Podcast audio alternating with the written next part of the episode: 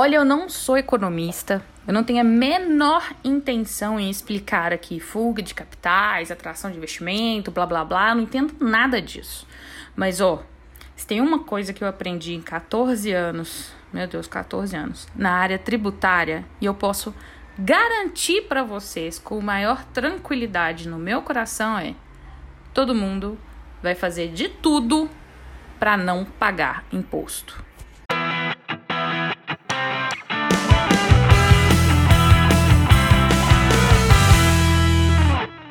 Olá, eu sou a Duquesa de Tex, esse aqui é o Podtex e eu tô aqui para te explicar em 10 minutos de uma maneira fácil, divertida, que todo mundo vai conseguir entender aqueles temas mais áridos do direito tributário que você pensou, não, agora eu desisto, eu não vou conseguir entender. Eu tô aqui para te explicar. Me dá 10 minutos do seu tempo. Bom, lá vem a Argentina, né?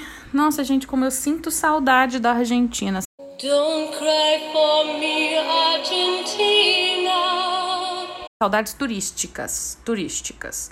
Bom, eu não sei quando você está ouvindo isso, mas na segunda semana de novembro de 2020, todo mundo viu a notícia de que a Câmara dos Deputados aprovou na Argentina o imposto sobre grandes fortunas, ou como eu particularmente gosto de chamar carinhosamente, o imposto preferido de quem não entende de imposto.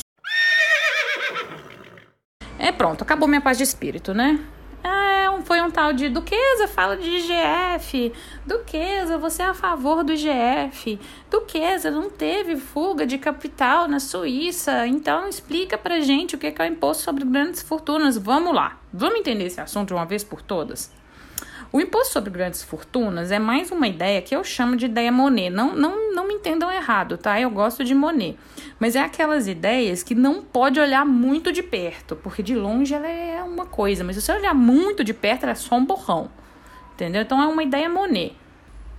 Aí você pensa que coisa maravilhosa. Os ricos, poderosos, milionários, trilhardários, pagando um imposto sobre toda essa fortuna esse exagero de dinheiro que ninguém precisa para viver. Esse imposto, né, que, que não seria mais que obrigação dessa burguesia sustentando escolas públicas e saúde, ou até no caso da Argentina, né, o combate ao novo coronavírus. Gente, a ideia é muito boa e quem em sã consciência social não iria querer um cenário desses? Acabou nossos problemas. Resolveu tudo. Pensa, a gente ia virar a Suíça antes da próxima Copa do Mundo. Eu quero ver pai de blogueira que paga um milhão em vestido de noiva chorando sangue e sustentando via imposto a expansão do metrô de Belo Horizonte, linha Savassi Barreiro. Entendeu? Eu, eu, é o cenário que todo mundo quer. Só que é uma pena que não vai rolar. Entendeu? E eu tô aqui para te explicar por que, que não vai rolar. O que, que é a questão? Nós vamos pro fator imutável que eu abri esse podcast. O que, que é? Aquela máxima: todo mundo vai fazer de tudo para não pagar imposto.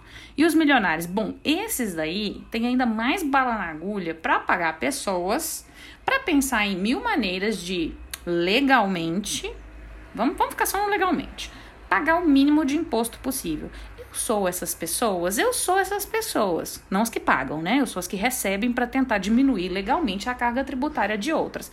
Eu sou essas pessoas, enfim. E é aí que assim, imediatamente, no mesmo minuto, que um imposto desse tipo for aprovado, centenas de profissionais, como eu, vão começar a trabalhar para esses milionários, justamente pensando numa maneira de como fugir, igual o capeta foge da cruz, dessa nova carga tributária. Eu não tô falando isso porque eu sou boa de previsão. Eu não tô falando isso porque eu sou milionária. ah, eu queria ser. Mas eu não tô falando isso porque eu sou milionária. E nem tô falando isso porque eu defendo o milionário. Lembrem-se, eu trabalho com isso. Mais imposto é mais trabalho para mim. Então, para mim seria mais interessante. Quanto mais imposto, melhor. Para mim, no caso. Eu tô falando isso que esse cenário não dá certo, porque isso já aconteceu inúmeras vezes mundo afora desde muito antes de eu nascer. E olha que eu nasci em 83.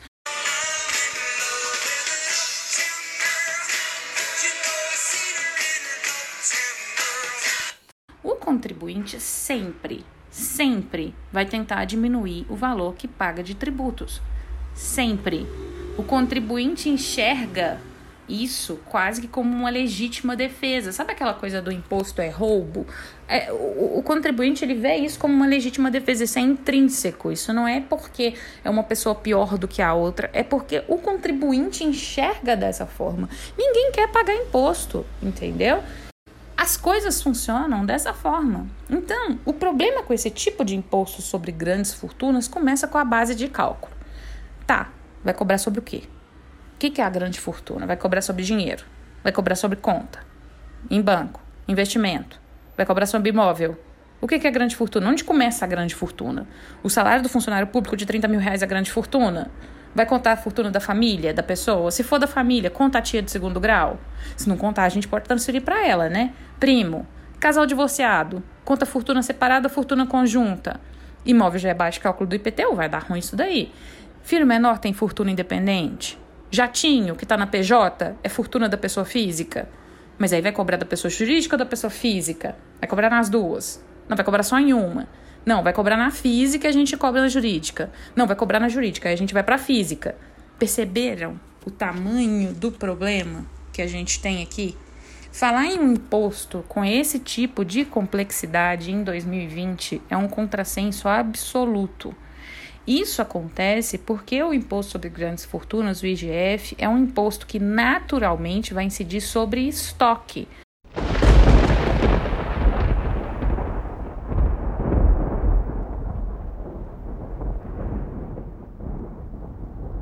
ou seja, sobre fortuna parada, não sobre o fluxo da fortuna, não é sobre quando essa fortuna se movimenta.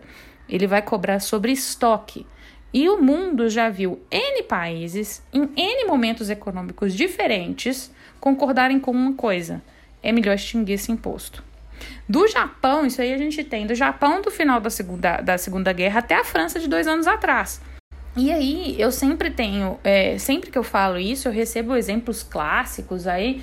Ai, vamos falar da Suíça. Muita gente, isso já aconteceu no Twitter, fala comigo: ah, a Suíça é, tem imposto sobre grandes fortunas, não enfrentou fuga de capitais, blá blá blá. Primeiro ponto: a Suíça tributa de forma baixíssima a transferência da riqueza, ou seja, foi uma opção ela, trans, ela tributa mais o estoque da riqueza do que o fluxo dessa riqueza, de onde essa riqueza vai.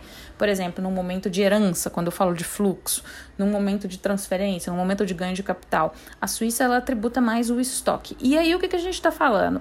É, esse, o IGF da Suíça, ele não é federal, ele é regionalizado. A gente está falando de um país inteiro que é menor que o Espírito Santo.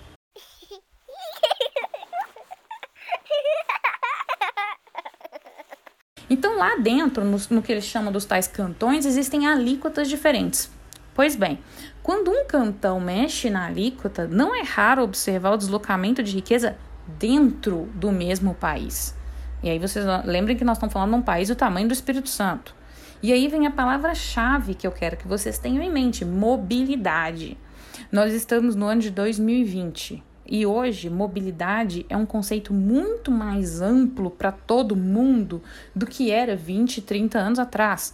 Hoje a gente tem o acesso a criptomoedas, paraísos fiscais e, coisas do gênero é muito mais amplo. Se a gente estava falando que quem tinha dinheiro em, em, em paraíso fiscal é, nas ilhas tal, não sei o que, isso no, no ano, sei lá, 1993, 94, era uma coisa completamente inatingível. Hoje você consegue fazer, inclusive, transação de criptomoeda do seu celular.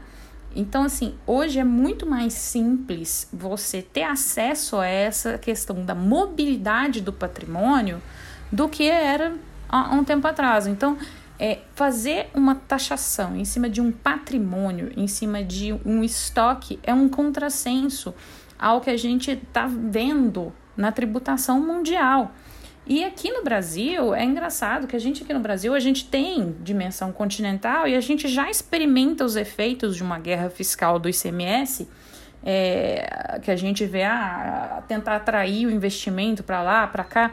E, e, essa ideia de taxação de patrimônio, se a gente tiver aqui no Brasil, como tem na Argentina, o único efeito que vai criar vai ser esse de mover o patrimônio. Lógico, aquilo que não é imóvel.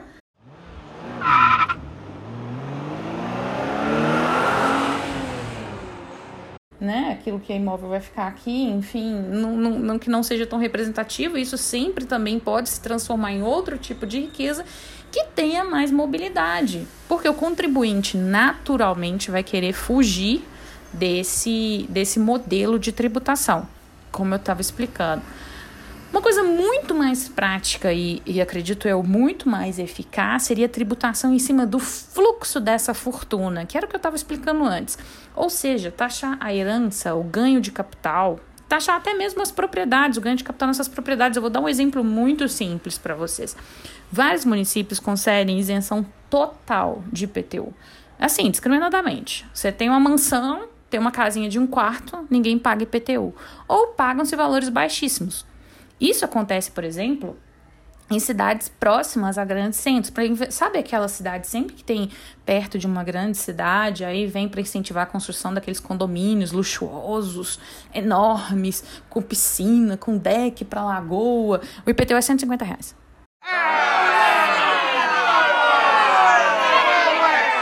Então, assim, um imposto nesse sentido, sobre esse tipo de fortuna, poderia sim é, corrigir algumas distorções, por exemplo, é, se permitir, por exemplo, o crédito do IPTU que você pagou. Isso permitiria uma boa parte do, de, dessa correção, dessa, dessa seria essa saída mais justa. De toda forma, é, o que eu quero dizer é que a ideia do imposto sobre grandes fortunas realmente ela é sedutora ela faz muita justiça, ela, ela, ela tem essa, esse condão de trazer a questão da justiça social, tirar dos ricos para dar para os pobres. Só que toda ideia sedutora precisa se mostrar viável.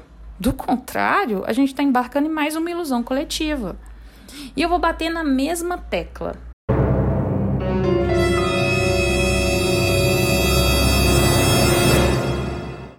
Eu vou bater numa mesma tecla. O Brasil precisa pensar seu sistema como um todo. Ele precisa desonerar hoje os mais pobres, só que isso não necessariamente significa tentar onerar os mais ricos. É, por exemplo, a gente tem um, um, altíssimo, uma altíssima tributação sobre o consumo, que isso recai para os mais pobres, que estão ali comprando produtos e tendo uma taxação extremamente alta naqueles produtos que eles precisam consumir. O que, que acontece é que se a gente vai tentar ah, pegar do rico para dar para o pobre, a gente corre o risco de entrar em uma brincadeira de pega-pega, que inclusive é o que a gente já vive nesse sistema atual, que é ah, correr aquela coisa de, de tentar fugir dessa tributação da melhor forma, e aí é que que entra esse trabalho de consultoria tributária. E nessa brincadeira de pega-pega, a única coisa que eu garanto para você é que a gente não vai pegar quem a gente quer.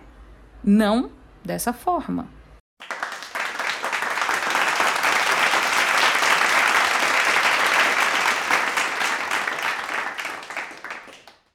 Bom, fica aí para vocês pensarem, é isso. Eu espero que vocês tenham gostado. Eu tenha conseguido fomentar um pouquinho esse debate porque é importante. Mas pensem nisso, pensem nessa questão da, da tributação e até que ponto essas ideias sedutoras é, podem ser realmente viáveis é, dentro do nosso sistema tributário. É isso. Até uma próxima, um abraço, até mais.